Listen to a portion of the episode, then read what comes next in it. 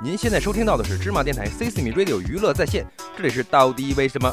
我是乾隆，快点关注我们的微信公众平台芝麻君，向我吐槽，和我互动。话说这个经典，它为什么是经典呢？无非就是因为它很难再次的重现。就拿四大名著的《西游记》来说吧，这可算上真的是开山鼻祖之作了。前有《大圣归来》，让国产动画片站上了新的高度；后有《西游记之三大白骨精》火热上映，看孙悟空如何智斗白骨精。然而郭天王却还是败给了网红美眉的石榴裙下。到底为什么明星他都爱网红呢？那因为在这个看颜值的时代，颜值的高度就直接或间接的决定了人生、人生、人生的高度。不要说什么明明可以靠脸吃饭，却偏偏要靠才华。你没有一张好的脸蛋，谁管你有多少才华呀？是金子总会发光的，那还不是因为金子它本身它就会发光啊！你要是一颗破石头，那你要能成金子，那才怪呢。纵观演员表郭天王和巩俐姐姐分别扮演着孙悟空和白骨精。而自从郭天王在微博上晒出了和网红手牵手的照片之后，关于网红们的讨论那简直变得真是愈演愈烈呀。为什么偏偏是他白骨精化成了人形迷惑唐僧，而网红们又是什么变的呢？让一票男神为之倾心。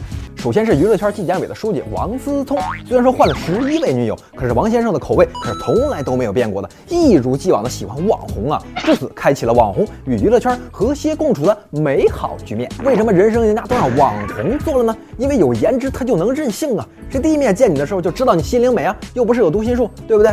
总说自己不想当花瓶，不想当花瓶，要靠实力说话，可是事实就是你连当花瓶的资格都没有。花瓶是啥？那就是个摆设，它耐看啊。你连一张好脸蛋都没有，你当什么花瓶？你连当花瓶的资格、资格、资格都没有。所以啊，钱老师在这里告诫所有的网红们，哦，不对，是想当网红的妹子们，永远不要相信，只要你有足够的善良，你就可以不要身材，要长相这种鬼话了。当你变得又美又瘦的时候，你就会发现你的人生就像开了挂一样。看看网红们，你就明白为什么了吗？如果你对这些抱有疑义的话，我建议你啊，去看看这部三 D 的三打白骨精，看看为什么孙悟空让白骨精他有了可乘之机。